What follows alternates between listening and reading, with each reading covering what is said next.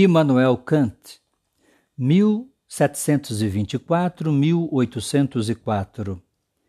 Indiscutivelmente o filósofo mais influente desde Aristóteles, Kant fez conquistas imensuráveis. Seu pensamento sobre metafísica, epistemologia, ética e estética influenciou quase todos os movimentos filosóficos que o sucederam até os dias atuais. Novo pensamento para uma nova era. Depois que as dificuldades financeiras o forçaram a desistir de seus estudos universitários, Kant tornou-se professor particular. Posteriormente, concluiu o curso superior, tornou-se professor e, finalmente, um catedrático mais ou menos por essa época, começou a desenvolver as ideias que viriam a torná-lo famoso e mudar a filosofia para sempre.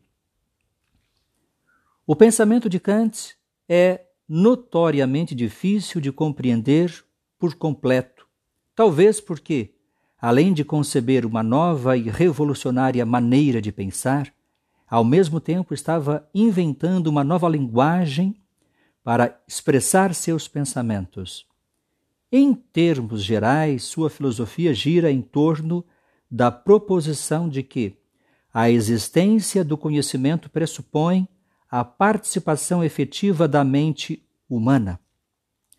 Ele tentou demonstrar que as leis da natureza e da moralidade estão ambas fundadas na razão humana duas coisas me enchem o ânimo de admiração e respeito crescentes, escreveu. O céu estrelado por sobre mim, a lei moral em mim. Alcançando uma síntese. O maior tratado de Kant é, sem dúvida, Crítica da Razão Pura, o qual, depois de anos de trabalho, publicou em 1781 é uma síntese magistral do racionalismo e do empirismo, ambos apresentando uma visão unilateral do conhecimento. Os racionalistas afirmavam que o julgamento metafísico, os fundamentos essenciais sobre os quais se baseia todo o conhecimento humano, eram estabelecidos e justificados apenas pelo intelecto. Os empiristas, por outro lado, sustentavam que a mente é uma folha em branco e que o conhecimento só pode ser obtido pela experiência sensorial. Kant conseguiu conciliar esses pontos de vista conflitantes no que afirmou ser nada menos do que uma revolução copernicana da filosofia. Em vez de ser uma lousa em branco ou uma folha de papel, segundo ele, a mente desempenha um papel efetivo na formação do mundo da experiência.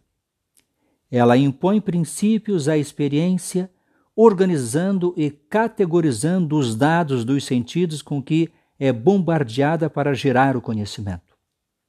Assim como o espaço e o tempo, de acordo com Kant, há doze categorias fundamentais: substância, causa e efeito, reciprocidade, necessidade, possibilidade, existência, totalidade, unidade, pluralidade, limitação, realidade e negação, as quais batizou de formas de intuição. O imperativo categórico. Em seu primeiro tratado, Kant afirmava ter estabelecido as novas leis do pensamento pelas quais determinara os limites e o uso correto da razão. No segundo, Crítica da Razão Prática, abordou a questão da ética, começando com o argumento de que é a razão que determina o que é moralmente certo e errado. Há uma lei moral universal a que todos devem respeitar e obedecer, a qual chamou de imperativo categórico. A lei moral, afirmou Kant, não pode ser hipotética, deve ser categórica.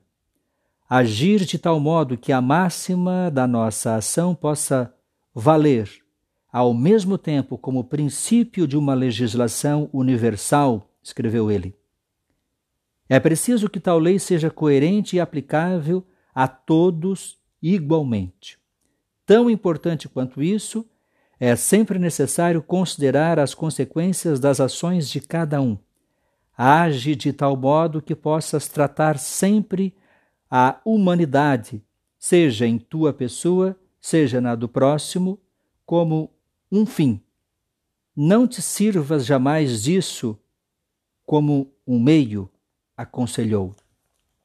Biografia: Nome: Immanuel Kant. Nascimento: 1724. Local: Königsberg, atual Kaliningrado, Rússia. Nacionalidade: alemão. Fatos principais: Kant foi o pioneiro de uma nova forma de pensar, na qual a existência do conhecimento pressupõe a participação efetiva da mente humana.